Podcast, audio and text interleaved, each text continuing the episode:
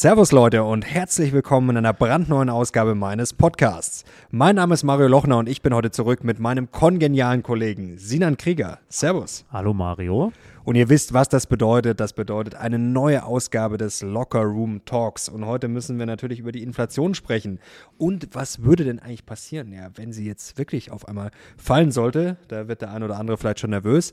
Dann hat Sinan einen sehr coolen Mindblow dabei. Du hast nämlich mit einem Experten gesprochen und der hat eine These, ja, die wird vielleicht die einen, äh, den einen oder anderen zu Hause erstmal überraschen. Und dann müssen wir darüber sprechen, ja, was uns zuletzt gefreut oder geärgert hat.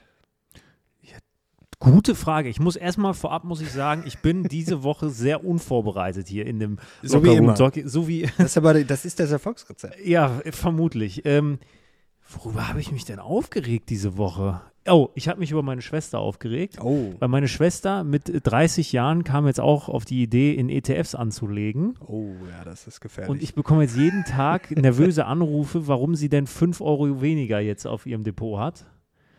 Und ich kann es ihr nicht erklären. Ah, zuletzt ist doch alles gestiegen.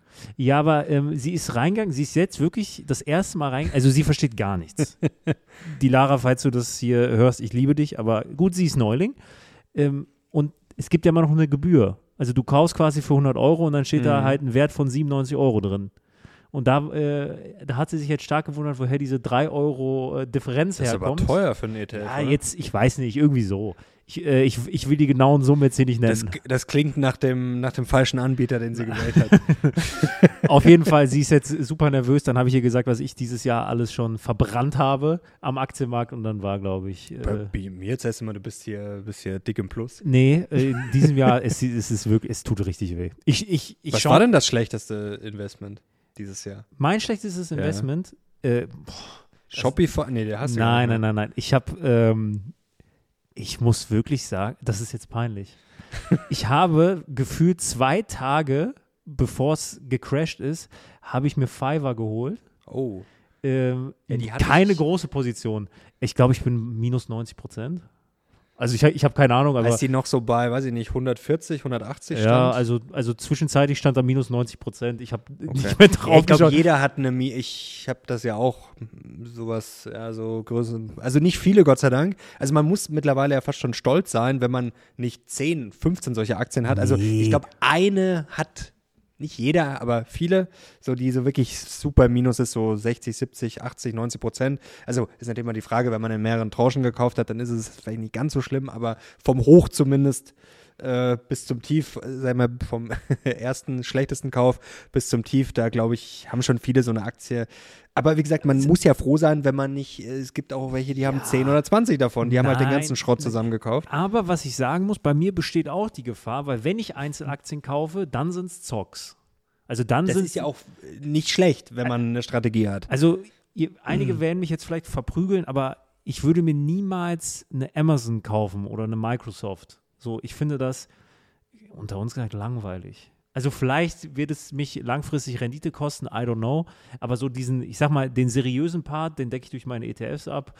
Der, ist auch mit Abstand der größte Teil. Und wenn ich dann mal zuschlage bei irgendwelchen Einzelaktien, dann sind das wirklich die letzten Pissflitschen.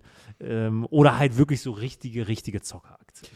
Ja, also ich, ich verfolge ja einen ähnlichen Ansatz. Ich habe noch, ja, noch, sage ich schon, nicht, dass ich zu viel verrate, aber äh, ich habe ja noch Aktien wie Walt Disney, wie Microsoft, Klassiker, Amazon, LVMH und Co. Also ähm, kann man jetzt nicht alle in einen Topf werfen, aber tatsächlich bei Amazon, da bin ich ja schon länger unzufrieden, schon länger am Zweifeln. Und Amazon, Microsoft sind zwei so Beispiele, die halt riesengroß sind. Und wo ich mir genau diese Gedanken mache, also erstens haben sie noch dieses Wachstumspotenzial, also bei Microsoft bin ich da jetzt deutlich optimistischer als bei Amazon, äh, weil die einfach viele Probleme haben, ähm, wenn man jetzt mal AWS außen vor lässt. Aber ich denke mir auch schon oft bei der Größe und auch bei diesem Gewicht in ETFs, also ja, ist das was für die nächsten fünf bis zehn Jahre? Also ich bin da auf jeden Fall am, am überlegen, ob man die Strategie da ein bisschen schärfen, anpassen kann. Ich kann dir Fiverr nur empfehlen. Top Ja. Invest. Die hatte ich mal, lustigerweise, da hatte ich, äh, ja, ein paar Sachen habe ich richtig gemacht. Äh, letztes Jahr, ich muss gerade überlegen, ja, das stimmt schon. Letztes Jahr war es, als es ja so langsam runterging.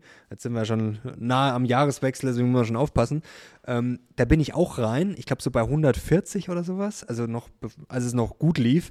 Und dann ist die, glaube ich, relativ schnell gestiegen auf 100, weiß ich nicht, 180 oder so ungefähr. Also war ich schnell dick im Plus, dann bin ich raus, dann ist sie tatsächlich zusammengekracht, dann bin ich wieder rein. Das war dann nicht so gut, weil dann ist sie nämlich weitergefallen. Und dann bin ich aber Gott sei Dank raus, also ich bin dann unterm Strich, am Anfang habe ich gewonnen, dann habe ich verloren, also quasi plus minus null. Und der Verkauf war gut, weil danach ging es halt noch sehr, sehr weit runter. Also wenn ich die nicht verkauft hätte, dann hätte ich jetzt äh, nicht minus 90 Prozent, aber wahrscheinlich so minus 70 oder sowas. Also ähm, ja, also ich finde, ich finde Fiverr ist auch ein super Beispiel, so dass es war's gut. Ich meine, Jeff Bezos hat ja mal irgendwann gesagt, Stock is not company. Und ich finde Fiverr ist ein super Beispiel, weil ich nutze Fiverr selber oder habe es schon häufiger. Habe ich auch schon, und, ja. Und ich fand es immer top. Also das Erlebnis mit, äh, mit Fiverr war wirklich immer extrem gut. Kundenservice, die Freelancer dort, der Ablauf, ohne Probleme. Glaubt man ja kaum.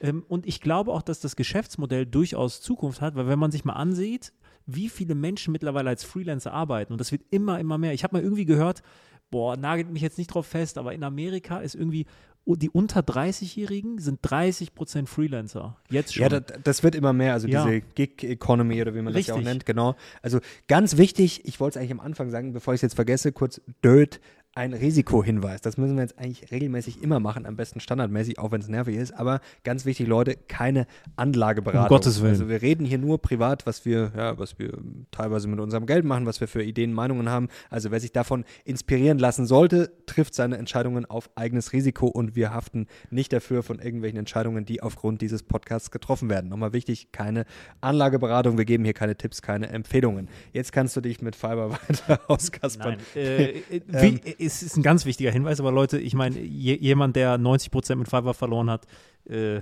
das sollte man dann irgendwann mit Humor nehmen. Deutsche Warren Buffett. Äh, nein, aber ich finde das ganz spannend, weil das, das Geschäftsmodell hat für mich absolutes Zukunftspotenzial. Jetzt schon die Demografie etc., Arbeitsmarkt, alles spricht für dieses Unternehmen. Sie sind ja auch mit, die, ich glaube, Upwork ist noch so der größte yeah. Konkurrent. Ansonsten hat Fiverr da echt schon eine super Marktposition. Ich bin super zufrieden.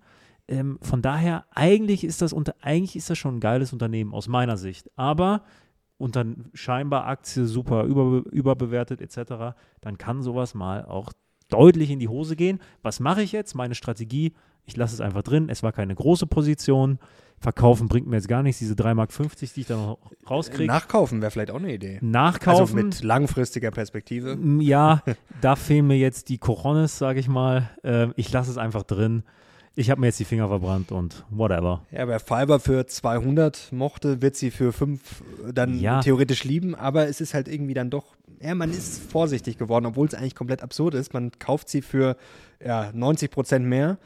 Ähm, ja, und dann kauft man es nicht. Aber ich, ich verstehe es. Also es ist gerade natürlich immer noch ein schwieriges Umfeld. Das ist immer so leicht gesagt. Ja, ja, klar. Die, ähm, vielleicht mache ich es auch. Ja. I don't know. Aber ich will es mir jetzt erstmal weiterhin anschauen. Äh, ich habe es ja im Depot und dann Schauen wir mal. Was ich da mal einen interessanten Gedanken fand, ähm, weil ich habe da damals auch erzählt, dass ich die geholt habe und wie gesagt, da bin ich echt im Nachhinein äh, auf der einen Seite froh, dass ich die rausgeschmissen habe, auf der anderen Seite frage ich mich auch, ich habe das ja schon in gewisser Weise dann was heißt kommen sehen, aber ich habe sie ja auch verkauft, weil man gemerkt hat, okay, jetzt könnte es bei diesen hochriskanten Tech-Aktien, da können sie es ein bisschen drehen. Ich frage mich auch gerade, warum habe ich da vielleicht nicht noch andere verkauft? Vielleicht habe ich dann an Fiber nicht so sehr geglaubt. Das war dann für mich eher schon so ein, was heißt Zock, aber vielleicht jetzt nicht so mit dieser 10-Jahres-Perspektive wie vielleicht bei anderen Aktien, wo man aber natürlich dann auch sagen hätte können, okay, ähm, klar, ist dann vielleicht zu viel Timing, aber klar, im Nachhinein hätte man vielleicht die eine oder andere Aktie dann noch. Aber im Nachhinein sind wir immer schlauer. Deswegen, ähm, aber es ist faszinierend, dass man dann für eine Einzelaktie so eine Entscheidung trifft, aber dann quasi nicht für andere auch. Das finde ich gerade sehr interessant. Ja, oftmals sind es ja auch die Details. Ich will jetzt äh, die Fiverr-Kiste nicht noch größer machen, aber das bringt mich zu einem ganz spannenden Punkt, weil ich hatte schon zwei Erlebnisse mit Fiverr, wo dann quasi die Dienstleister, also die ich gebucht habe, mir gesagt haben, äh, okay, wir haben ja jetzt geschrieben, lass das jetzt mal privat machen. So, weil die sich dann natürlich dann die Gebühr sparen äh, oder diese. Genau, und das ist immer der Kritikpunkt, dass, äh, das kam damals auch, das wollte ich eigentlich So, sagen. ja. Äh, genau, dass das quasi an der Plattform dann vorbeigeht. Theoretisch könnte man das aber bei jeder Plattform sagen. Also das könnte man auch bei Airbnb. Zum, also immer da. Theoretisch, Im- das habe ich mich auch schon mal gefragt, aber das ist. Äh, Irgendwie, irgendwie macht das bei, also, genau. also bei Airbnb habe ich es noch nie mitbekommen, dass da einer, einer meinte, komm, wir machen es privat. Vielleicht, wenn man mal dort war, dann und der Genau, Hausbesitzer du auch kommst da ja war. quasi, äh, davor ist es ja schwieriger, dann das Richtig. rauszufinden, danach ist es natürlich einfacher, aber dann ist natürlich schon mal die Voraussetzung, ich muss dann ja zum Gleichen. Das ist, gibt es natürlich schon Leute, die das Richtig. machen, sicherlich klar, aber viele sind natürlich auch bei äh, sicherlich neuen Gastgebern da. Aber ich glaube, das ist so ein, äh, ich sag jetzt mal, C2C-Plattform, wird das wahrscheinlich immer irgendwie eine Thematik sein, dass die Leute keinen Bock haben, da eine Provision abzudrücken. I don't know, ob das Problem jetzt so groß ist. Bei Fiverr habe ich es schon erlebt. Ich habe es bei MyTaxi, also hier Free Now oder wie es heißt, da Mhm. habe ich es auch schon zwei, dreimal erlebt, dass der Taxifahrer meinte, vielleicht kann man es anders machen. Die haben jetzt aber andere, äh, die, die sind smarter geworden. Da zahlt man als Kunde jetzt quasi, bevor ein Taxifahrer überhaupt kontaktiert wird, schon mal vorab das Geld. Das wird quasi eingefroren. Mhm. Äh, bei Airbnb auch noch nicht erlebt, aber ja. Ist eigentlich ein spannendes Thema, welche Plattformen davon mehr betroffen sind und welche weniger. Aber dass du dir mal gefragt hast, die spüren deine kriminelle Energie wahrscheinlich. Äh, apropos Airbnb, ähm, ja, das war natürlich nur ein Spaß, nicht, dass die Leute jetzt noch meinen, hier, das wäre ja irgendwelche Märchen hier. Äh, nein, er ist natürlich ein ganz anständiger und wenn ihr ihn sehen würdet, wie brav er hier neben mir sitzt, dann wären alle Zweifel sofort zerstreut. Aber deutsche Warren Buffett mit 90% im Minus, das müssen wir, so mal, äh, müssen wir noch mal als zweiten Warnhinweis dazu sagen. Ganz kurz, ähm, Airbnb, das fand ich auch spannend vor kurzem, ich weiß nicht mehr, in welchem Kontext es kam. Ähm, genau, ich habe es nachgekauft. Genau, da glaube ich kam es, weil ich habe es äh, vor kurzem mal abgestoßen bei 115 rum, dann ist sie ordentlich wieder gefallen und dann habe ich sie äh, vor kurzem wieder nachgekauft und da kam ein Kommentar nach dem Motto, ja, das ist doch irgendwie voll unbedeutend und ich nutze das irgendwie nicht oder äh, keine Ahnung, kenne keinen, der das nutzt, irgendwie so in die Richtung und ähm, Tatsächlich äh, haben wir jetzt einen Urlaub gebucht für Februar, äh, Südafrika, habe ich dir natürlich schon erzählt. Für dich nichts Neues mehr. Ähm, und das läuft jetzt eigentlich wieder komplett über Airbnb und das ist wirklich faszinierend. Ich muss mich da Gott sei Dank nie drum kümmern, weil das macht alles meine, meine Freundin, die recherchiert da auch viel, das macht ihr Spaß und die sucht da wirklich immer, also das sind wirklich Wahnsinnsunterkünfte und die sind dann auch nicht aber so du bist doch teuer. wahnsinnig reich, wollte Ja, ich das gerade stimmt. sagen. Aber trotzdem, du kriegst, ja, der wahre deutsche Warren Buffett. ähm, also natürlich könnte ich mir auch eine ganz andere Unterkünfte leisten, aber nee, aber selbst wenn ich es könnte, weiß ich gar nicht, ähm, äh, ob das so attraktiv ist, denn das ist ja wirklich Wahnsinn, was es da gibt. Tolle Unterkünfte, modern, groß, schön, mit teilweise äh, gigantischen äh, Spots ähm, und da kostet dann halt so eine Nacht 150 Euro teilweise und das ist halt echt, äh, echt der Wahnsinn und da frage ich mich dann, warum, selbst wenn ich jetzt äh, theoretisch das Geld habe, warum soll ich da 500 oder 600 ausgeben, wenn ich wirklich geile Sachen kriege für 150 Euro die Nacht?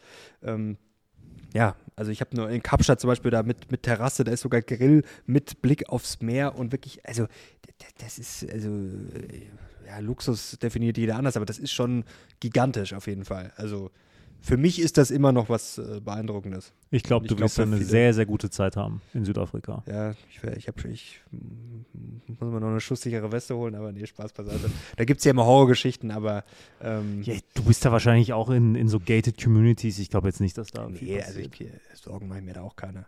Und wenn es so ist, dann, dann ist es so. Dann ist es so. Solange mich der Teufel nicht im Airbnb direkt holt, ist alles gut. Jetzt haben wir, äh, war überhaupt nicht geplant, aber glaube ich interessant, auch mal so über äh, Einzelaktien gleich zu sprechen. Jetzt müssen wir aber über noch was viel Wichtigeres sprechen, was uns beide, ich habe nämlich auch gerade nichts, was mich so richtig ärgert. Im Gegenteil, ich bin gerade gut drauf. Es läuft ja, Aktien sind gestiegen, auch zuletzt so ein bisschen, ja, worüber wir gesprochen haben, ist ja auch so ein bisschen aufgegangen, dass die große Krise erstmal ausfällt, dass die Inflation dann endlich auch mal ein bisschen äh, zurückkommt. Man sollte sich noch nicht zu früh freuen. Und was uns noch mehr freut, Leute, wir haben jetzt hier, wir sitzen zwei Meter entfernt in unserem Studio hier, wir haben einen Fernseher seit Freitag. Einen sehr großen Fernseher, will Ja, ich betonen. Das Studio ist noch viel größer, deswegen wirkt er fast schon wieder klein, aber er ist, also er ist eigentlich schon groß. Übrigens, die Größe des Studios ist auch dafür verantwortlich, warum der Ton äh, manchmal so bescheiden ist. Äh, für viele, die sich darüber aufregen, Ja. das ist der Grund. Wir haben hohe Decken, einen großen Raum. Wir sind noch da, äh, dabei zu optimieren, aber jetzt nicht wieder negativ werden. Der Fernseher hängt an der Wand wie eine Eins, gerade ausgerichtet. Wir haben es sogar selbst anmontiert. Ja, und wie? Also es gab erstaunlich wenig Probleme. Wir, wir sind ja beide da nah am Fluchen gebaut bei sowas. Ich muss auch zugeben, ich bin jetzt nicht der größte Handwerker, aber das, äh, das lief gut. Also das war schon fachmännisch fast schon. Ich, ich würde sagen, ein Fernseher hing nie so gerade wie der. Das glaube ich auch. äh, gerade weiß ich nicht, aber er ist zumindest stabil. Also von hier, wobei, wenn ich, wenn ich von hier gucke, könnte das schief sein. Aber, ich, äh, aber wir haben es aus mit Wasserwaage sogar. Richtig oldschool. Äh, also wir haben jetzt einen Fernseher. Bloomberg läuft gerade, kein Witz. Also ist äh, auch keine Legende hier. Es läuft wirklich gerade Bloomberg. Ich hab, wir haben ihn extra laufen lassen. Hier, damit Und wir richtig Ich, ich, bin inspiriert ja, sind. ich bin ja eigentlich kein Fan davon, wenn so Börsenkanäle oder gerade so ältere klassische Börsenkanäle viel so mit Fernseher arbeiten und so. Ich, das ist nicht so mein Film, aber es kam ja jetzt häufig ähm, das Feedback, dass ihr unsere Charts und Auswertungen so feiert. Erstmal vielen, vielen Dank. Wir geben uns da wirklich viel, viel Mühe. Aber dass wir das teilweise besser erklären sollten. Und das stimmt. Also für jemanden, der das tagtäglich Ja. macht, der ist da leichter drin und der guckt da einmal drüber und versteht so das Grobe. Aber für jemanden, der da nicht so drin ist, wäre es vielleicht mal gut, wenn wir das näher erklären. Und eventuell könnte der Fernseher eine ganz gute Lösung sein, wo wir es dann auch mal größer zeigen können. Stimmt, ich, ja. Ich weiß Ja, noch nicht, ob wir es so machen oder anders, aber wir wollen in Zukunft die Charts besser erklären und auch irgendwie visuell besser erklären, damit sich jeder zurechtfindet. Also neulich kam ein Kommentar beim Briefing am Samstag, das hat mich auf der einen Seite sehr gefreut, ähm, weil da hieß es, ja, früher schon den alten Kanal gerne geguckt und jetzt äh, auch super, aber irgendwie für Anfänger ist das jetzt nichts oder für Leute, die mal so kurz reinzappen. Ähm, ja, also auf der einen Seite ist das ja auch äh, der Sinn der Sache, also man will sich ja weiterentwickeln, man will ja auch, gewisse Leute wachsen ja dann vielleicht auch mit, also die vielleicht schon länger schauen, denen kann man ja jetzt auch nicht äh, die nächsten Jahre immer das Gleiche erzählen, sondern entwickelt sich auch weiter und will den Leuten ja auch was bieten, was sie vielleicht noch nicht ja, hundertmal oder gehört haben oder auf jedem Kanal sehen. Ähm, Deswegen würde ich jetzt sagen, für Anfänger, ja, ich glaube, Anfänger können da auch reinwachsen, aber natürlich ist es eher für Leute, die sich jetzt schon damit beschäftigen. Und ja, richtig. Also es ist vielleicht manchmal so ein bisschen schnell. Auf der anderen Seite ist natürlich klar, wenn ich jetzt jeden Chart, es sind einige Charts und man braucht halt dann auch einige, um dann irgendwie so gewisse Thesen oder Stories zu erzählen, die vielleicht so ein bisschen, äh, ja, kommen könnten oder um das so ein bisschen zu verdeutlichen. Und wenn ich jetzt jeden Chart natürlich zwei Minuten erkläre, vielleicht muss man sich mal gewisse rauspicken, weil sonst, äh, dann dauert ja so ein Nein, Briefing 50 Minuten und dann wird's, glaube ich, dann wird's lang. Ich meine, eine Option für euch immer noch ist Leertaste. Genau, dann könnt wollte ich ihr es auch gerade sagen. Ansehen, klar. Aber ich, ich finde zum Beispiel, also manchmal haben wir, manchmal haben wir wirklich geile Charts, die wirklich gut Das sind. heißt ja manchmal. ja, es gibt Charts, die sind okay und es gibt Charts, die sind Ja, wirklich also es gut. ist ja auch nicht jeder Chart irgendwie Raketenwissenschaft. so. klar. Und aber wenn da mal so ein richtig geiler dabei ist, der aber ein bisschen Erklärung braucht, dann sollten wir uns da in Zukunft mehr Zeit nehmen. Ich werde hinter der Kamera drauf achten, versprochen. Er wird böser schauen denn je. Aber ihr wisst, wir haben jetzt einen Fernseher. WM geht bald los. Ähm, sollen wir das Tippspiel hier auch nochmal Bitte, reinpacken? ja. Leute, tippt den, äh, äh, den zukünftigen Weltmeister. Es gibt zu gewinnen. Der erste kriegt 250 Euro, der zweite bekommt Richtig. 150 Euro und der dritte bekommt 100 Euro ohne Sponsor aus unserer Tasche. Ja, wir wollen mal was zurückgeben. Natürlich auch an die Podcast-Hörer. Ähm, das sind jetzt natürlich nicht so viele wie auf YouTube, aber ich muss sagen, das Podcast-Projekt macht mir ja mindestens genauso viel Spaß. Äh, vor allem mit dir, die Talks sind wirklich cool. Ich glaube, die kommen auch gut an. Ich, wir sind da ja auch erst im Aufbau. Bei YouTube geht natürlich schon mehr, aber ich glaube, hier, das macht uns sehr viel Spaß und das ist nochmal eine ganz andere Seite. Und da entstehen, entstehen auch gute Ideen dann wiederum für, äh, für YouTube und Co. Heute vielleicht auch äh, schon wieder noch zwei, drei Ideen. So, bevor wir uns jetzt hier verquatschen, WM geht los am Sonntag. Gerne Tippspiel mitmachen, findet ihr unten in der Beschreibung. Wie gesagt, kein Haken, keine Gebühren, nichts, einfach nur, ja, E-Mail-Adresse hinterlassen und Webmeister tippen. Mehr ist es nicht. Wirklich, ähm, wir wollten es so einfach wie möglich halten, weil das ist ja immer nervig, wenn man sich da irgendwie bei so Gewinnspielen dann irgendwas ausdenken muss oder wenn es kompliziert ist. Deswegen so einfach wie möglich. Ja, jetzt die Inflation. Ähm, die ist jetzt endlich mal positiv. Äh, ja, ein bisschen zurückgekommen. Also jetzt haben wir viele gesagt, oh, das ist ja absurd. Im Januar war sie noch bei 7,5. Äh, da haben alle gesagt, oh, jetzt geht die Welt unter, jetzt bei 7,7 und jetzt jubeln alle.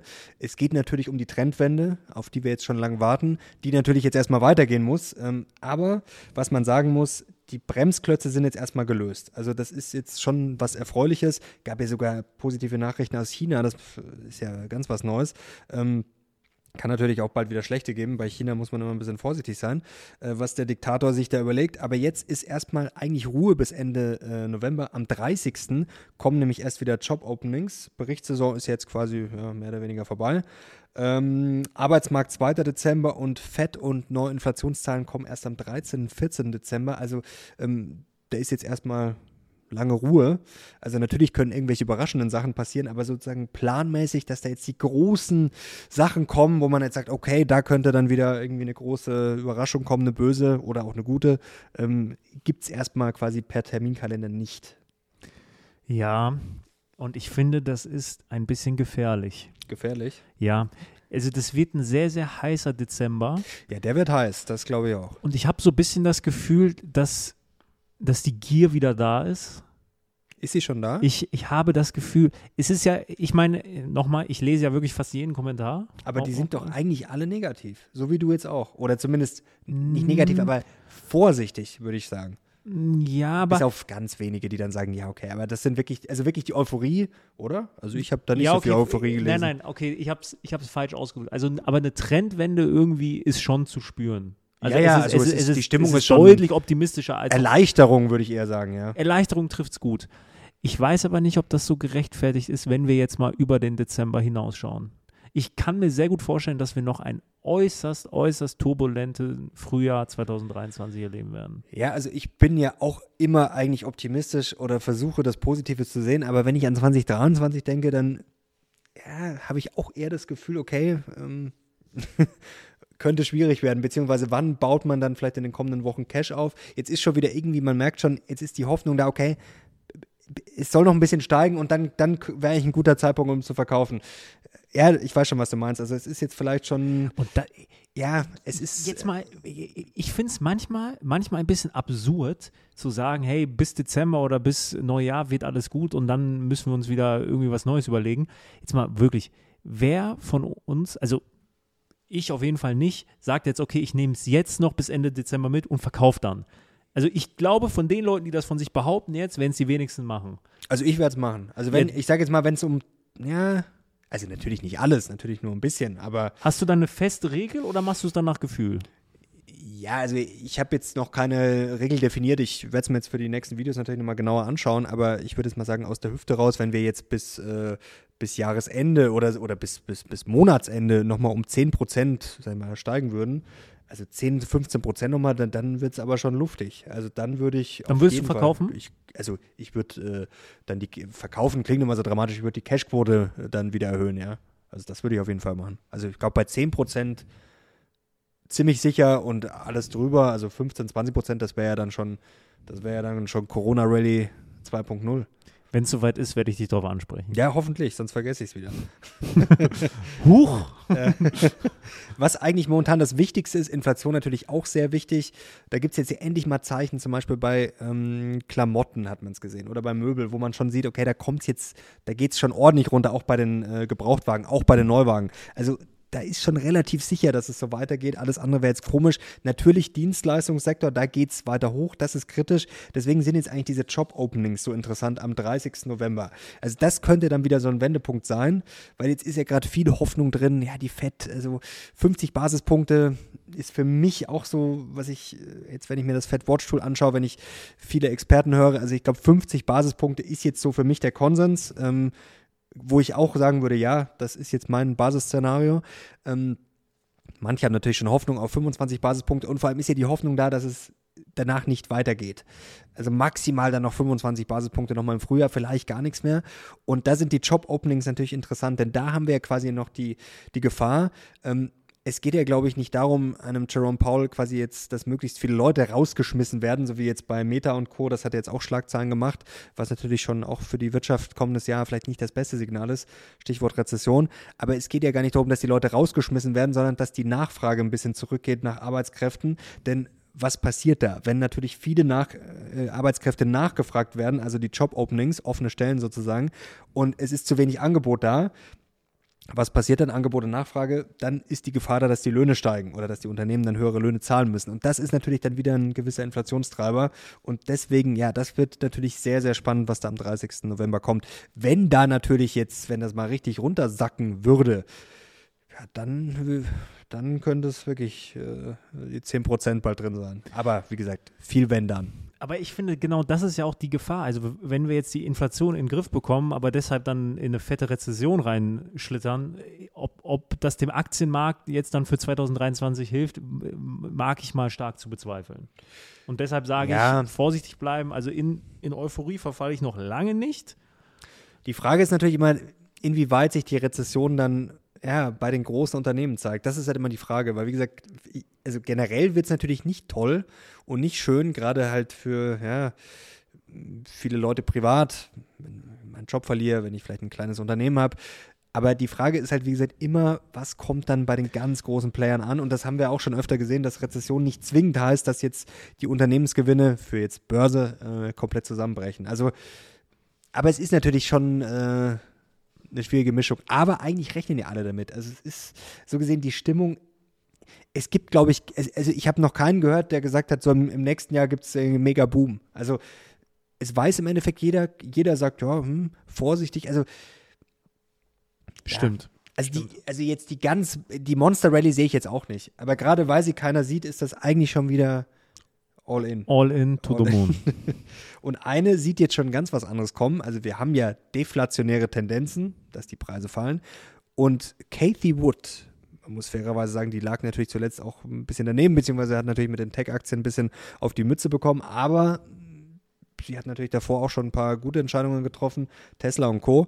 Ähm, die ruft jetzt schon die große Deflation aus und nicht nur das, sie verweist, was ich sehr spannend finde, ähm, muss ich auch noch ein bisschen tiefer reingehen in den nächsten Tagen. Sie verweist quasi auf die 1920er Jahre, also die Roaring Twenties, und sagt, ja, damals war auch erst die Inflation sehr hoch, was stimmt. Ich habe mir auch mal die Zahlen rausgeholt.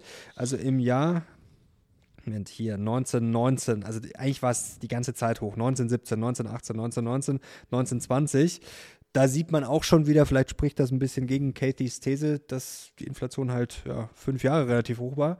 Ähm, danach ging es aber, das muss man auch sagen, schlagartig runter. Also 1921 sind die Preise dann gefallen und zwar ordentlich. Und auch 1922. Und dann ist die Inflation auch relativ tief geblieben in den 1920ern. Also ähm, klar, ich finde so geschichtliche Vergleiche eins zu eins immer schwierig, aber ähm, es ist interessant auf jeden Fall. Und sie sagt, wenn das kommt, dann werden wir ein Jahrzehnt jetzt erleben, ja, wie vor 100 Jahren auch. Damals sind einige Sachen erfunden worden und sie ruft jetzt quasi die große ja, Innovationswelle und ja, goldene 20er, nur 100 Jahre später aus. Frage, ich, ich wollte gerade sagen, wie sind die Aktien gelaufen in den 20ern? Äh, das muss ich mir zum Beispiel jetzt nochmal genauer anschauen. Also ähm, ich habe es jetzt nicht auswendig parat, aber genau das, das, das, ist gut, weil dann, gut, dass du mir die Frage stellst, dann kann ich nämlich schon mal fürs Video äh, recherchieren. Ich äh, habe mir jetzt erstmal angeschaut, quasi was in einem deflationären Umfeld ähm, passiert und was erstaunlich ist, wie, wie gesagt, erstmal erste oberflächliche Betrachtung. Ähm, Value läuft da schlechter bei Deflation, also ist deutlich schlechter als bei zum Beispiel einer hohen Inflation. Was sehr gut läuft, ist zum Beispiel Momentum. Und das ist erstaunlich, denn Momentum läuft auch bei Inflation relativ gut. Also eigentlich, ich habe mir schon öfter gedacht, eigentlich bräuchte man nur Momentum ETF und sonst gar nichts. Das wäre wahrscheinlich wissenschaftlich gar nicht mal so schlecht. Ja, dann go for it. ich habe ja einen Momentum-ETF, den habe ich mir tatsächlich letztes Jahr geholt, wegen der Inflation auch. Und jetzt merke ich gerade, wenn die Deflation kommen sollte, also vielleicht gewichte ich den ein bisschen über. Also das ist vielleicht gar nicht schlecht. Also wenn die Inflation hoch bleibt, also zumindest ähm, von der Idee her, ähm, also Momentum, klar, es ist ja auch eigentlich logisch, wenn ich die Aktien im Depot habe, die gerade oder die quasi immer gut laufen, dann ist das im Zweifel natürlich keine schlechte Idee. Ich brauche halt nur einen ETF, der diese Aktien irgendwie früher kennt. Ja, klar. Das ist die Frage natürlich, inwieweit, das muss man natürlich auch mal äh, checken, inwieweit dann diese ETFs so funktionieren, wie das Momentum, das jetzt bei den ganzen Studien da äh, gemessen wurde. Das werde ich mal nachschauen, wie die Momentum Seit 1875 ist, was ich jetzt hier habe, die Studie 1875 bis 2021. Also das ist dann schon äh, ein ordentliches Brett, was die da jetzt untersucht haben. Das haben die ETFs natürlich noch nicht vorzuweisen. Nee, nee. Das ist ein bisschen das Problem. Aber Deflation würdest du erstmal sagen, erstmal äh, Spinner der, Spinner der Idee oder äh, interessant? Interessant ist es, vielleicht ist es trotzdem spinnerisch, I don't know. Die Frage ist ähm, bei Kathy Woods, wo, äh, wäre die Deflation, wäre eine Deflation für Tech-Aktien gut? Ja, es ist, also es ist, glaube ich, schwer, das so pauschal zu sagen. Was natürlich gut wäre, ähm, wenn wir jetzt wirklich in eine Deflation rutschen würden, würden, großes Würden, äh, kommendes Jahr, dann würden die Zinsen im Zweifel natürlich schon sinken. Ähm, das wäre Was natürlich tendenziell für, gut wäre für die klar, also Tech-Aktien. die Zinsen würden wahrscheinlich sehr stark sogar sinken. ja. Ähm, was natürlich für Tech-Aktien gut wäre. Natürlich muss man auch bei einer Cathy, Cathy Wood dann auch schon natürlich sagen, okay, das ist dann vielleicht auch ein Wunschnarrativ, was ihr Eben. natürlich auch eher helfen würde. Das muss man natürlich auch äh, so sehen. Deswegen muss es natürlich nicht kategorisch falsch sein, aber es ist natürlich äh, schon ein Narrativ, was ihr gut zu Pass kommen würde. Das ist, glaube ich, schon wichtig. Ähm, ja, also wie gesagt, ich muss mir diese Studie noch äh, genauer anschauen. Das ist jetzt quasi nur die erste dreckige äh, Recherche, was ich jetzt hier präsentieren kann. Ähm, dass jetzt Aktien automatisch durch die Decke gehen. Moment, hier habe ich jetzt hier mal ein 60-40-Portfolio. Das habe ich noch. Das ist bei Deflation dann ähm, nominal, ja, geht so. Also gut, da sind natürlich dann noch viele Bonds mit dabei. Also, dass jetzt Aktien automatisch durch die Decke gehen bei Deflation, also das äh, würde ich jetzt so nicht unterschreiben. Ich finde es spannend. Ich mag solche verrückten Thesen, aber glauben daran. Elon nicht. Musk hat das ja auch schon mal. Die, also sie hat das jetzt auch schon öfter gesagt. Also es ist nicht zum ersten Mal vor Deflation waren sie schon länger. Und Elon Musk hat da tatsächlich auch, äh, ist auch auf dem Trip. Dann glaube ich. Dann glaub, Wobei der hat ja zuletzt auch mit der Twitter-Übernahme, ja, da, selbst die Fans zweifeln jetzt schon ein bisschen. Äh, also Elon Musk, äh, auch Elon Musk ist fehlbar. also Aber er ist Ähm, sehr reich. er ist sehr reich, das stimmt. Ähm, was natürlich auch noch interessant ist bei ähm, dem Deflationsthema, falls es kommen sollte, oder äh, vielleicht nicht Deflation, sagen wir mal, deflationäre Tendenzen und Inflation fällt, was da mit den Margen passiert. Weil jetzt haben wir ja sehr lange drüber gesprochen, ja, Preissetzungsmacht, wer kann jetzt die Margen weitergeben? Und für manche Unternehmen ist das ja gar nicht so schlimm, weil die Inflation ist ja dann quasi einfach, was ich mehr verdiene, ähm, oder was ich zumindest weiterreichen kann.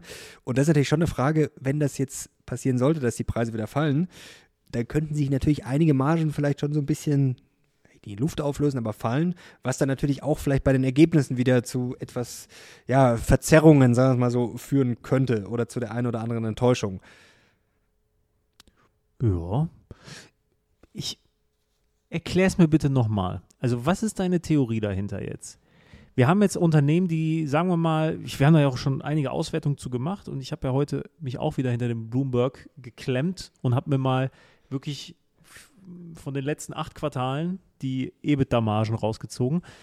Sagen wir mal jetzt, wir haben deflationäre Tendenzen und wir haben ein, wir haben Unternehmen A, was jetzt äh, eine super Preissetzungsmacht hatte und sagen wir mal seine Marge sogar steigern konnte über die letzten Quartale. Was passiert jetzt deiner Meinung nach?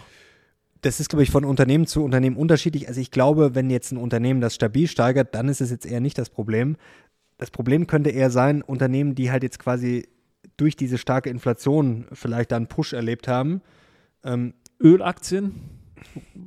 ja, vielleicht eher sowas, was meine Idee war, wie gesagt, das ist jetzt einfach nur lautes Denken, sowas wie, äh, sowas wie Carvana oder sowas. Oder äh, zum Beispiel Auto. Autos Okay. ist so ein Beispiel, was wirklich ja so ein vorübergehendes Ja. Phänomen ist.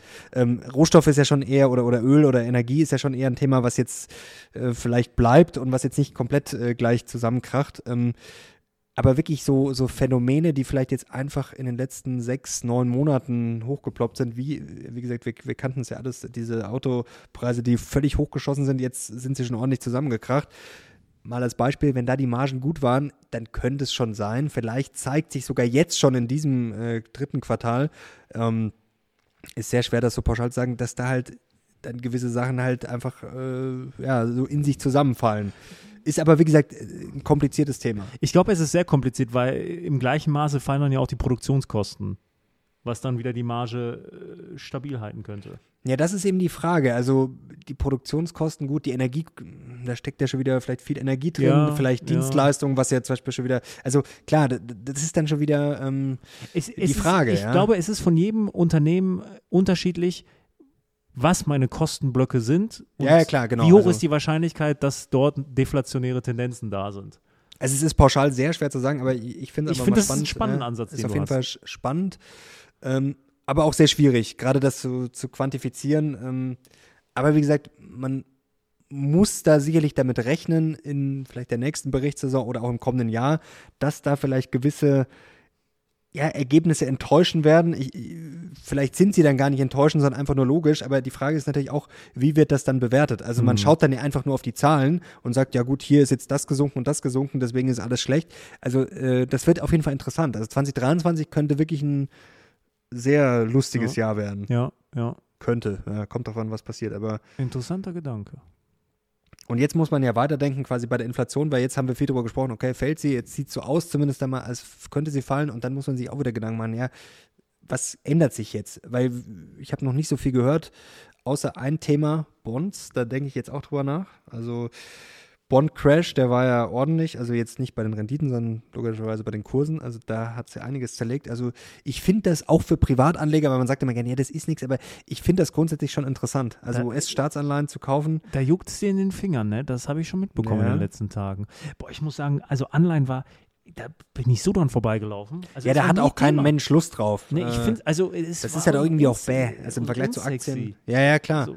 Aber du hast natürlich schon recht. Also, sie werden jetzt irgendwie äh, spannender wieder. Sorry, Leute, falls ihr das hört, hier bohrt wieder irgendwo Ja, einer. hier ist wirklich, es ist sehr, sehr schön und sehr ruhig eigentlich, aber irgendwie ist hier immer ein Heckenschneider, ein Bohrer, ein Handwerker und auch nicht direkt vor der Tür, sondern das ist immer so, ja, ja. also du wolltest schon mehrfach, bist du rausgestürmt und wolltest jemanden verprügeln. Ja, ich glaube, man hört es man- aber wir nicht. finden sie nicht. Ich sehe sie gerade an den Ausschlägen, wenn ihr es hört, sorry. Ähm, nee, aber du hast schon recht, das, das Thema Anleihen ist auf jeden Fall ein Thema, auch wenn es für mich jetzt unsexy ist. Ich glaube, wir müssen darüber zumindest mal ein Video machen. Ja, auf jeden Fall. Also vielleicht auch mal, das ist dann sehr trocken, vielleicht mal so ein ganzes Erklärvideo, aber das muss man dann wirklich, ja, das ist dann auch ein bisschen aufwendiger, weil das muss man ja wirklich dann so erklären für Leute, die vielleicht gar keine Ahnung haben und dann muss man wirklich, ja, von, von A bis Z, sage ich mal, aber und ist dann natürlich auch unsexy Anleihen für viele, aber ich glaube, es ist schon mal interessantes Thema Vielleicht kriegen wir auch irgendwie, vielleicht können wir irgendeinen Anleihen-Experten Experten, ja. aus dem Hut zaubern. Ad hoc fällt mir jetzt kein Anleihen-Experte ein, der irgendwie. Ja, da gibt es Wir viele, aber so diese, so, so richtig bekannte, klar, weil ja, Anleihen ist mal so ein bisschen, ja, ist halt unsexy.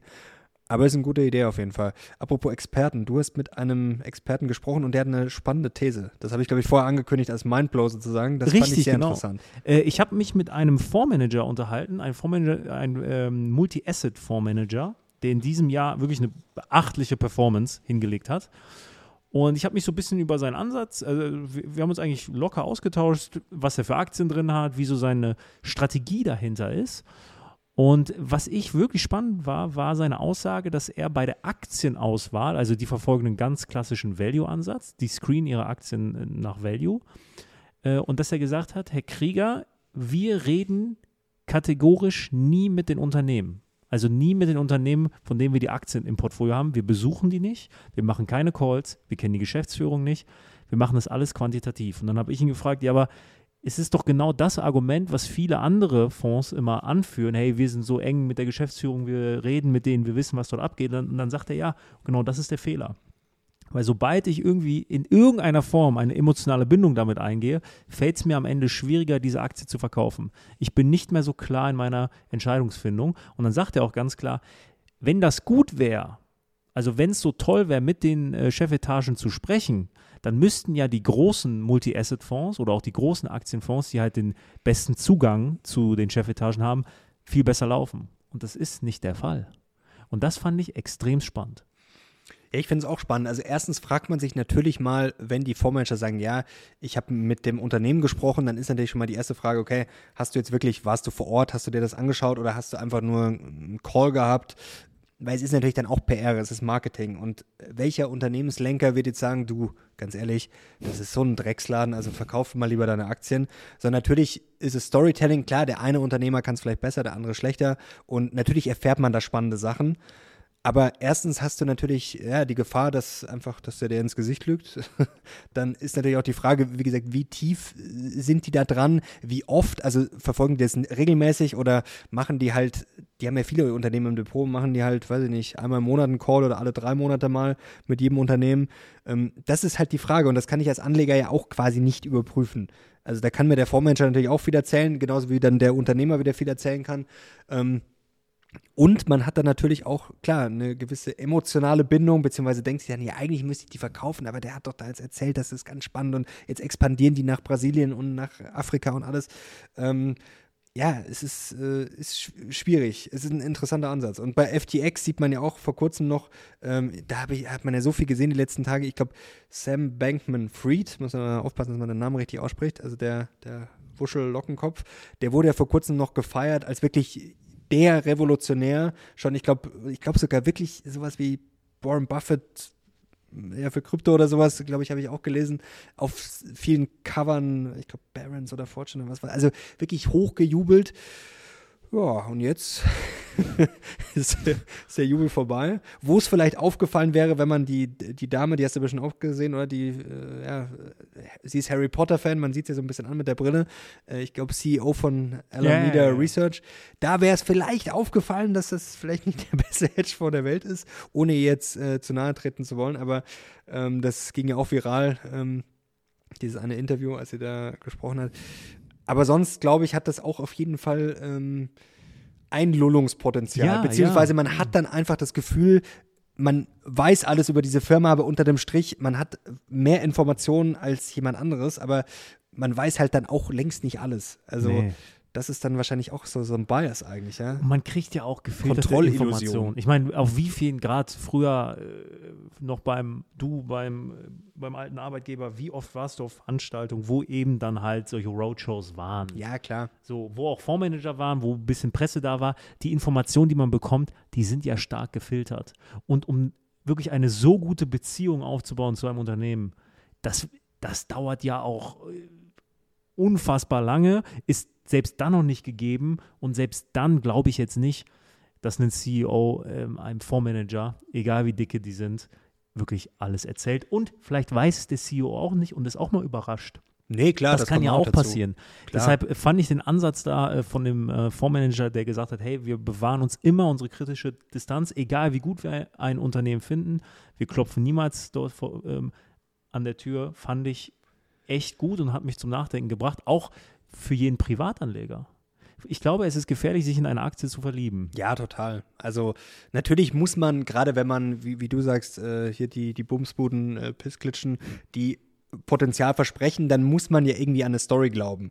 Weil einfach eine Aktie zu kaufen, man sagt, okay, die ist jetzt irgendwie um 90 Prozent gefallen, ich weiß auch nicht genau, was die machen, aber ich kaufe die mal. Also man hat ja dann schon irgendwie eine gewisse Story, wo man sagt, okay, wenn die aufgeht, wie zum Beispiel bei mir mit bei Cabios zum Beispiel, finde ich interessant, wenn es halt Unternehmen gibt, die die, sagen wir es mal ganz blumig, die Welt verändern wollen, sich anschicken, die Welt zu verändern oder besser zu machen. Das kann natürlich krachend scheitern, aber ich brauche natürlich eine Story. Aber man muss natürlich auch dann rational sein und sagen, okay, diese Story kann halt auch einfach voll in die Grütze gehen. Ich würde auch noch mal einen kleinen Unterschied machen zwischen äh, Value und Growth. Ich glaube, bei Value ist diese kritische Distanz wirklich wichtig. Ja, das stimmt. Und bei Growth kann ich das noch akzeptieren, wenn jemand sagt, hey, ich finde die Story so geil, ich gehe da jetzt rein, auch wenn die Kennzahlen jetzt irgendwie nicht berauschend sind.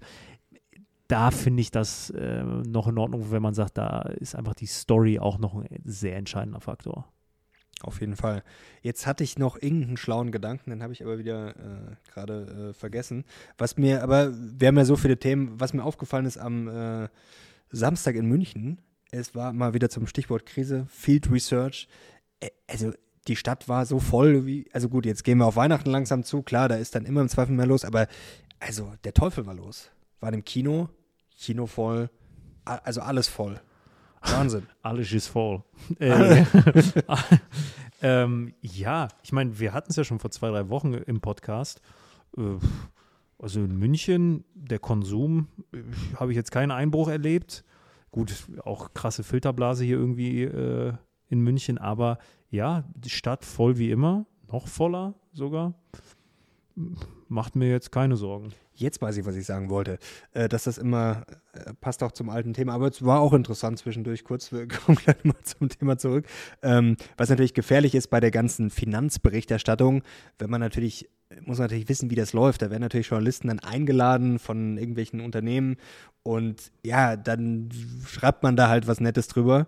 Ähm, also sollte man nicht machen, aber da gibt es natürlich genügend, die das machen und das ist dann natürlich auch gefährlich. Also da wird man dann einmal zum Essen eingeladen, dann gibt es eine äh, irgendeine Präsentation. Wir haben ja, glaube ich, haben wir das beim letzten Mal erzählt mit Cannabis, das war mhm. ja auch mhm. so äh, und wir standen da und haben uns halt eigentlich, ich glaube, ich spreche für dich mit, gedacht, okay, das ist hier schon eine ganz schön wirre Veranstaltung. Und da muss ich mich jetzt mal kurz selber loben, ich habe nicht drüber geschrieben. Ich wurde noch ja. zweimal kontaktiert von dieser Kommunikationsagentur, mhm. warum ich denn nicht schreiben würde. Genau, und so oh. sollte es ja eigentlich auch sein, so. weil, also ich, ich habe ja, ich weiß nicht mehr, ich habe zum Spaß, wirklich zum Spaß, wie viel Aktien? Ich glaube, ich habe für wirklich so für. 50 Euro oder so. Ja, so für, für 100 Euro oder 500, also, nee, ich glaube, 500 waren sie mal, wirklich Nein, zum, 100, 200 weniger, Euro. ja. Einfach nur zum Spaß. Ist auch deppert, aber war wirklich nur, also mehr Spielgeld geht ja fast nicht mehr. Außer ich hätte eine Aktie nur gekauft, aber ich weiß gar nicht mehr, wie viel. Die war wahrscheinlich so, Die war ein paar Cent. ja, die waren wirklich wenig. Also es war wirklich, ja genau, da war damals die war, glaube ich, so billig. Das waren Penny Stocks, ja, aber ganz wahrscheinlich waren es so 90 Cent oder irgendwie sowas oder, oder 50 Cent oder Ich habe 40. irgendwie 65 Cent im Kopf. Ja, irgend sowas, ich- irgend sowas. Es war, genau, stimmt jetzt. Ich, ich wäre gar nicht drauf gekommen, aber dafür habe ich ja dich, dass du mir mein bist jünger hast, ein besseres Gedächtnis. Ja, es war auf jeden Fall, genau, irgend sowas um den Dreh war es. Und wirklich zum Spaß. Deppert, aber ja, macht man halt auch mal zum Spaß. Ähm, genauso wie mal jeder schon einen Lottoschein ausgefüllt hat. Ähm, aber wie gesagt, nicht der Rede wert. Also das taucht ja dann quasi gar nicht im, im Depot auf, weil das ist ja mit anderen Werten, dann kann man ja gar nicht ernst nehmen. Das wäre dann irgendwie 0, irgendwas. Das, das ist ja quasi wirklich äh, Privatsache. Ähm, und ja, trotzdem haben wir gesagt, der würde man normal nie einen Cent investieren. Also 100 Euro vielleicht, aber mehr nicht. Also ein ernsthaftes Investment. Und also ich, ich will jetzt nicht sagen, das hätte, hätte ein Blinder gesehen, wenn er dabei gewesen wäre, aber wer da kein komisches Gefühl bekommen hat, also der sollte die Hände von Aktien. Das war jetzt nicht unseriös oder Nein, so, aber ne? es war schon- es war halt alles viel, ich sag mal, Zukunftsmusik, wenig Substanz. Ja, glaub, aber, so kann man selbst, sagen. ja, aber diese Zukunftsmusik, wenn man das quasi vor Ort gesehen hat, dass Ja. die dass die so laut spielt und toll, also das hatte man schon im Gefühl, dass das eher gerade eine richtige Blase ist. Ist aber wo- ein spannender ja. Punkt, ähm, den du da ansprichst zum Thema Unabhängigkeit und wie ist das eigentlich, wenn, man eingeladen wird? Weil das ist ja gang und gäbe. Also ich finde das generell super unangenehm. ja, aber ich hatte dazu auch eine echt spannende Diskussion mal mit einer Journalistin von öffentlich-rechtlichen. Mhm. So, und die haben ja ganz krasse Regeln, was die dürfen und was die nicht dürfen. Also, die dürfen gar nicht eingeladen werden. Die Fahrt müssen die selbst zahlen und das Essen müssen die auch selbst zahlen. Und ich hatte mal mit einer äh, Journalistin gesprochen vom WDR äh, und sie war eingeladen nach Brüssel. Mhm. So, und abends gab es ein großes Bankett mit den Politikern. So, und sie musste halt hin, weil es war ihre, ihre Aufgabe. Und sie hat sich vorher Essen selber gekocht, in eine Tupperdose eingepackt. und dann dort, als dann das Essen kam, ne, alles schön, hat sie gesagt, nein, ich esse aus meiner Tupperdose. So, Ja, gut, dann habe ich schon ihr hardcore. gesagt, aber das ist, ähm, das war verpflichtend, ne? Ich glaub, Ansage von oben. Habe ich ihr gesagt, ich finde das total bescheuert. Weil man macht sich doch dort zum Affen und welcher Politiker möchte dann noch mit einem reden? Also Ja, jetzt also mal mit wirklich. der Tupperdose, also das, das finde ich auch. so, und ich, Ja. mein Job als Journalist ist es ja, exklusive Informationen da irgendwie rauszubekommen. Natürlich, klar. Und wenn ich mich da mit meiner Tupperdose hinsetze, ich weiß jetzt nicht, ob das den besten Eindruck hinterlässt. Ja, also das ist wirklich, äh, ja, sag mal, das ist schon sehr überzeugt. Also, also, also am charakterstärksten finde ich, ist es, sich einladen zu lassen und dann immer noch kritisch zu sein. Und sich Ja, dann klar. immer noch die Freiheit zu Nee. nehmen, okay, vielleicht berichte ich gar also nicht drüber. Ich habe da auch überhaupt kein Problem damit, aber man muss, man muss halt wissen, dass es halt viele gibt, die es halt nicht im Kreuz haben oder halt dann einfach ein schlechtes Gewissen oder nach dem Motto, oder am schlimmsten ist ja so, ja, ich kann ja nicht kritisch sein, sonst werde ich da nicht mehr eingeladen. Also das ist natürlich dann, das ist natürlich sehr bitter. Dann haben wir es auch abgehakt. Wir fahren diese Woche nach Berlin, aber ist streng, wir verraten nichts, streng geheim. Also wir werden ein Interview machen mit einem, ja, sehr interessanten Gast. Ja, Also ich freue mich sehr. Ja, das wird sehr kultig auf jeden Fall und spannend. Ähm, und es gibt noch was anderes Lustiges, aber das verraten wir auch nicht. Da können wir bald, wenn es wenn's, wenn's soweit ist oder passiert ist, können wir da nochmal drüber sprechen. Aber auf jeden Fall diese Woche geht es nach Berlin und vielleicht in zwei Wochen auch schon wieder. Mal schauen. Es sind ja viele spannende Sachen gerade in, in Bewegung. Äh, Börsenspiel muss ich diese Woche bis Donnerstag 12 Uhr wieder hier meine, ja, mein Depot optimieren. Wie läuft es eigentlich? Ja, geht so. Das Problem ist, das habe ich auch wieder extrem gemerkt in den letzten Tagen, solche Spiele oder auch Depots, theoretische Depots zusammenstellen, wenn man quasi nicht das eigene Geld drin hat, das ist schwierig, weil du nimmst dann irgendwie nicht komischerweise die Aktien, die du, ich weiß auch nicht warum, also vielleicht bin ich auch der einzige Mensch, man nimmt dann irgendwie nicht die, die man wirklich hat und es geht dann meistens daneben. Die, äh, die Biko hast du nicht mit reingenommen, Nee, ne? genau. Ja, das Leute. ist das Ärgerlichste, weil das, das Problem ist, wir haben es ja beim letzten Mal erklärt, Börsenspiel ist, weiß ich nicht, sechs Monate. Du musst ja im Endeffekt zocken. Also musst du nicht, aber es ist, irgendwie muss man ja was Außergewöhnliches ein bisschen machen, sonst kann man ja kaum gewinnen. Ähm, Biko, ja.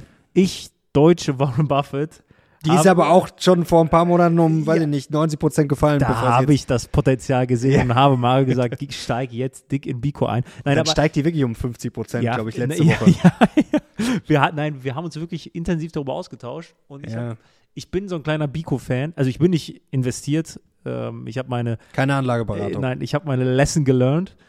Ähm, aber ähm, ich finde, es ist ein spannendes Unternehmen. Also ich finde das Thema Organe drucken ja, das Äh, ich voll super spannend, spannend. mega spannend. Also, äh, und wir haben darüber geredet. Du hast dich dann final dagegen entschieden und dich äh, für andere ja, ich hätte, Unternehmen wir hätten, entschieden. Wir hätten doch würfeln sollen. Ja, aber wir haben noch ein paar Köcher im, im äh, Pfeile im Köcher, So. nicht Köcher im Pfeil. Ja, ich habe jetzt Tilray Snap und Dollar Tree. Mama also, mia. ja, das war jetzt noch nicht so der. Äh, Tilray ist aber zumindest mal heute, glaube ich, äh, mal hat mal angezogen. Ja, meine Idee war ja quasi, wenn es war gar nicht so falsch. Also wir hatten jetzt eine kleine Rallye und also die These war sogar richtig und ich habe meine These war ja quasi, wenn, wenn jetzt dann ja, alles anzieht, dann schauen die Leute vielleicht irgendwann mal auf die Verrecker, wie das vor zwei Jahren tatsächlich auch so war. Vielleicht kommt Tilray jetzt auch noch die nächsten Tage. Also es hat zumindest endlich mal ein bisschen angezogen, letzte Woche noch nicht so richtig.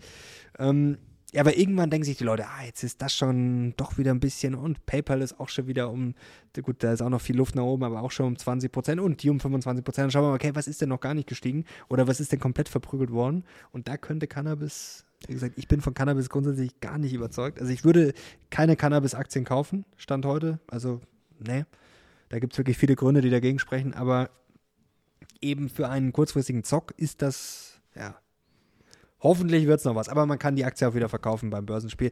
Deswegen die Frage ist ja, was macht man da? Also ich, ja, überlege noch. Hast du eine tolle Idee außer Auf- Fiverr? Auf mich wird hier eh nicht gehört. Ja, ja, das, ja. Mein Gott, jeder, jeder findet mal ein Korn hier. Apropos, der, Dirk Müller macht jetzt einen neuen Fonds, habe ich gelesen. Ja, du, ähm, ich habe letztens einen lustigen Tweet gesehen. Jetzt äh, die, äh, die Aufholjagd, die hat er nicht irgendwie äh, mitgenommen, ne? Das Nee, nicht so. All-Time Low habe ich gesehen. Ähm, ohne, äh, Ah. ja, ist so ein Fakt. Äh, ja, gut, klar. Ja, er komm, war ja leidiges. Thema, leidiges Thema. Ja, Es läuft nicht. nee, es läuft nicht. Wird es jemals laufen? Man weiß es nicht. Ja, also Aber ich, noch ich würde mal. jetzt nicht in den Fonds investieren, um es mal so zu sagen. Aber das So. kann man ja auch. Ich glaube- ja auch sagen. ich glaube, glaub, viele andere auch nicht. ja. Und das ist ja auch, ja, Trotzdem liegt da einiges an Geld drin. Das muss man respektieren. ja, Dirk ist es. Und am Ende jeder so, wie er meint. Ja, auf jeden Fall. Also es kann ja auch, wie gesagt, es es wird ja auch nicht jeder doof sein, oder was heißt doof sein, der da, äh, wird sie, die Leute werden sich auch irgendwas dabei denken, dass sie da investiert sind.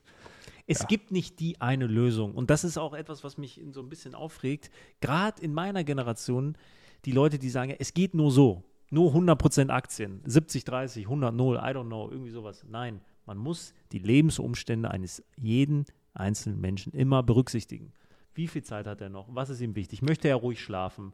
Das sind einfach ganz, ganz wichtige Themen. Und ich sage dir, Menschen wie du sollten besser nicht in Fiverr investieren. so,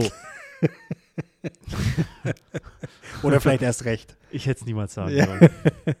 Schau mal, äh, der Fernseher läuft hier. Bloomberg, was steht jetzt hier hinten? Fiverr Ah, äh, plus minus- 130 Prozent. Nee, ach doch.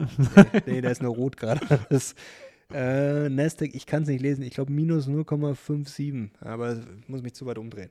Ist jetzt auch wurscht. Ähm, ja, ist morgen in fünf Minuten so- sowieso schon wieder anderer Kurs. Noch abschließend, ähm, ich habe wieder was, um dich zu provozieren, denn ich war im Kino am Wochenende und habe mir was richtig Bescheuertes Mama angeschaut. mia. Smile habe ich mir angeschaut. Toller Horrorfilm. Also ich glaube auch so ein Film, der nur im Kino will. Also wirklich, ich glaube zu Hause auf der Couch, wenn man sich mir denkt, boah, nee, weiß ich nicht. War es wieder ein verfluchtes Haus? Nee, es war eher so, so ein Dämon, der quasi von einem zum anderen übergegangen ist, so jetzt mal einfach erklärt. Und ja, ja, war, also wa- was, was genial war, war der Sound. Der war wirklich, und der kommt dann im Kino auch so richtig gut rüber. Die Story, mein Gott, das war jetzt nichts Besonderes, aber ich fand die optische Umsetzung und Sound fand ich sehr gut. Story, mei, halt so eine. Horrorgeschichte. Äh, Ich habe äh, die komplette zweite Staffel Discounter durchgesuchtet. Discounter? Die Discounter, kennst du das nicht? Sagt mir irgendwie was, ich kann aber nicht gerade viel damit anfangen. Äh, Das ist so ein bisschen so wie Stromberg in einem Supermarkt. Irgendwie, ich glaube, ich kenne das Bild, aber ich habe es noch nie Also gesehen. die erste Staffel, wirklich jetzt schon deutsches Kulturgut, meiner Meinung nach. Also die erste Staffel, die Discounter. Ach so, das ist was Deutsches. Ja, das Ah, ist okay, deutsch. das wusste ich. das, Nee, dann das ist eine deutsche Produktion. Ich glaube, der Ulmen hat das sogar produziert. Ja, okay. mit. Nee. Also wirklich, die erste Staffel verrückt gut. Also komplett deutscher Humor, wie Stromberg, halt bisschen seichter. Stromberg ist lustig. Wirklich top. Erste Staffel, grandios. Die letzte Folge, selten sowas Gutes. Selten auch wirklich gelacht. Ich lache sehr selten in meinem Leben. Das stimmt, ja. Aber da habe ich wirklich laut gelacht vom Fernseher. Zweite Staffel, ich glaube, meine Erwartungshaltung war zu hoch. War nicht mehr so gut. Es war immer noch okay, aber wenn man sich so sehr drauf freut, ne, dann kann es eigentlich nur floppen. Ja, das ist, das war bei mir beim Watcher so zwischendurch, ich war so on fire und dann war ich auch beim Ende eigentlich gedacht, okay, das war jetzt wirklich irgendwie, irgendwie nix. Und das Problem ist, wenn dann, wenn es dann weitergeht, irgendwie freut man sich ja über eine zweite Staffel, aber man weiß im Endeffekt eh schon, dass es dann äh, ja schwierig nicht besser werden kann. Eigentlich sollte man alle Sendungen nach der ersten Staffel einfach, einfach aufhören. In 90 Prozent der Fälle äh, ist die zweite Staffel nicht auf dem Niveau wie die erste. Ich muss dir noch was Peinliches erzählen. Erzähl. Ich war, ich war zweimal im Kino am Wochenende. Mein Gott. Aber, ja, es ist wirklich peinlich. Du kommst auf den Film, den kennst du wahrscheinlich gar nicht, gar nicht drauf. Man muss ja auch mal was mit der Frau machen, wenn die sagen, ja. Also, aber gut, eigentlich, eigentlich ist es nur ein Alibi, um essen zu gehen und danach irgendwie, ja, dann ist man schon in der Stadt, dann macht man noch irgendwas. Kennst du das Ari-Kino? In, das ist in der Türkenstraße. Also für alle Münchner ist keine Werbung, aber ist trotzdem eine Empfehlung. Ähm, da drehen die auch manchmal von der Zone, äh, zum Beispiel mit Thomas Müller vor kurzem Okay. so ein, es ist so ein, so ein sehr stylisches Kino, das haben sie, glaube ich, auch erst vor ein paar, also ist relativ frisch renoviert. Und da gehst du halt so rein und dann sind da halt alles so, ja, so schön gemacht und dann kannst du da, haben, die haben auch eine Bar und dann gibt es so Cocktail, Begrüßungscocktail und alles so sehr, ja, so artsy halt, so, ich weiß gar nicht, wie man das nennt, so, ja, so ein schönes Kino halt. Und jeder Kinosaal ist auch so individuell und der eine ist halt relativ groß, da haben sie auch diese The Zone-Dokus gemacht. Ähm, das ist auch so eine, so eine coole bunte Wand, irgendwie, die auch so irgendwie die Farben verändern kann. Und dann haben sie auch so sehr kleine Säle, wie so eine kleine Bibliothek quasi. Also das ist schon, ja, ist eine, ist eine coole Sache. Wie heißt das? Ari-Kino. Schau ich mir mal an. Ich glaube, ich war seit sieben Jahren nicht mehr im Kino, acht Jahren. Ich war, ich, Ich mag Leute, Kino. ich Ja. weiß nicht mehr, in, was war der letzte Film, wo ich drin war? Avatar mit meinem Vater vielleicht. das, ist auch schon, Erster Teil. das ist auch schon 20 Jahre, nee, nicht 20. Wann war das? 2010, schätze ich mal. Ja, ja. Also 10, 15 Jahre ist das her. Aber die- Kino ist doch, also es kommt sehr aufs Kino drauf an. Also es gibt ja auch schreckliche Kinos, aber grundsätzlich finde ich, ich, also Ich habe Kino- keine Geduld dafür.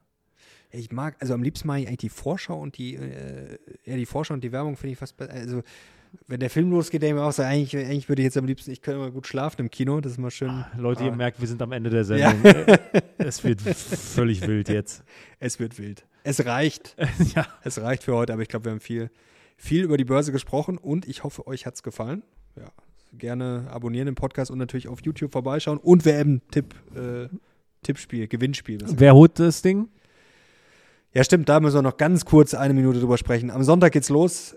Ähm, Ecuador, Katar, glaube ich, ist das Auftaktspiel. Ich glaube schon. Ich weiß nicht, ob ich mir das antun kann. Ich, glaube, ich will. Also, was ich, was mich richtig wütend macht, sind Eröffnungsfeiern. Egal ob beim Fußball oder bei Olymp Also, wenn ich mir das anschauen muss, also da, da Ich- kriege ich einen Ich werde es mir aus einem Grund ansehen. Die Eröffnungsfeier. Nee. ich möchte mitzählen, wie oft die Öffentlich-Rechtlichen die Menschenrechte dort kritisieren, Ja, aber um, um es gleichzeitig zu übertragen.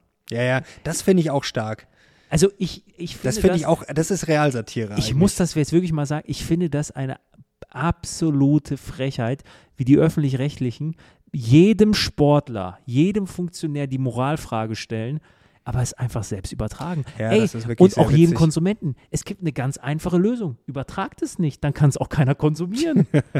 Ja, das habe ich neulich, das habe ich glaube ich sogar zu dir gesagt. Die Frage ist ja jetzt, also natürlich ist es vielleicht ein, ein Statement, wenn ich jetzt die WM nicht gucke, aber unterm Strich ähm, bringt das ja nichts, weil die Gelder sind ja im Endeffekt schon alle geflossen. Also wenn hätte man verhindern müssen, dass, also erstmal natürlich die Vergabe und dann das, ja, das ist die ARD, äh, die übertragen das nur die öffentlich-rechtlichen, ne? ARD und ZDF. Nee, ich, weiß es gar ich nicht. weiß es nicht. Aber auf jeden Fall übertragen sie es auch. ist noch dabei, aber ich, die sind mit dabei und das finde ich dann halt so scheinheilig, weil das sind die größten Profiteure. Ja, und ich finde es auch irgendwie affig, man kann das ja gucken und trotzdem kann man ja das kritisieren. Das ist ja genauso, ich kann ja auch ein iPhone benutzen, was in China gefertigt wurde und kann trotzdem China kritisieren. Also, ähm, Trotzdem, Ja. ich, ich finde es auch irgendwie gefährlich, wenn man alles moralisieren muss. Ah, ja, also, Das dann, nicht- äh, ich möchte jetzt nicht wie, äh, wie irgendwie Uli Hoeneß rüberkommen. So ist es definitiv nicht. Aber dieses Moralisierende, ich glaube, das wird richtig anstrengend. Ich glaube, das wird eine richtig anstrengende Berichterstattung. Die Frage ist ja auch, man muss es ja vielleicht mal anders sehen. Ich meine, vielleicht wird erst durch diese WM, ich meine, wen hat es denn da, hat's davor jemanden interessiert? Nee. Also ich habe komischerweise nie irgendwie auf Twitter äh, einen Grünen oder sonst wen gesehen, der gesagt hat, oh, Katar, ähm, da, da muss aber jetzt mal hier äh, was, was passieren. Also so gesehen muss man ja vielleicht fast sagen, ob sich jetzt was ändert. Ja, im Zweifel nicht. Aber trotzdem, also die Kritik, Kritik gibt es seit äh, der WM-Vergabe oder vor allem jetzt dann, äh, also ordentlich. Also so gesehen, man kann es ja auch mal, ich will es jetzt nicht äh, schönreden, aber ähm, also kann man ja auch mal so sehen. Wie gesagt, dass dann erst die Kritik erstmal so richtig drauf prasselt. Und ähm, ja, also ich finde das auch mal schwarz-weiß schwer. Also wie gesagt, ich glaube, man kann sich, äh, man muss sich davon äh, distanzieren. Ähm, Gerade von gewissen Aussagen, die da jetzt immer getroffen wurden. Aber mein Gott, das ist doch klar. ja, aber Es ist doch logisch, dass man sich davon aber die ganze. Welt aus der deutschen Brille zu sehen äh, und zu sagen, so jetzt äh, du, du, ähm, äh, das ist manchmal schon ein bisschen anstrengender. Belassen wir es dabei. Belassen wir es dabei. Und wer, wer wird's? Äh, ja, also ich finde auf einen sich mal festzulegen, aber ich würde, äh, also wenn ich mich für einen entscheiden muss, ich sag Brasilien. Ich weiß auch nicht warum. Es wären die Argentinier. Nee, glaube ich nicht. Doch. Ich habe mir tatsächlich den Kader von denen angeschaut.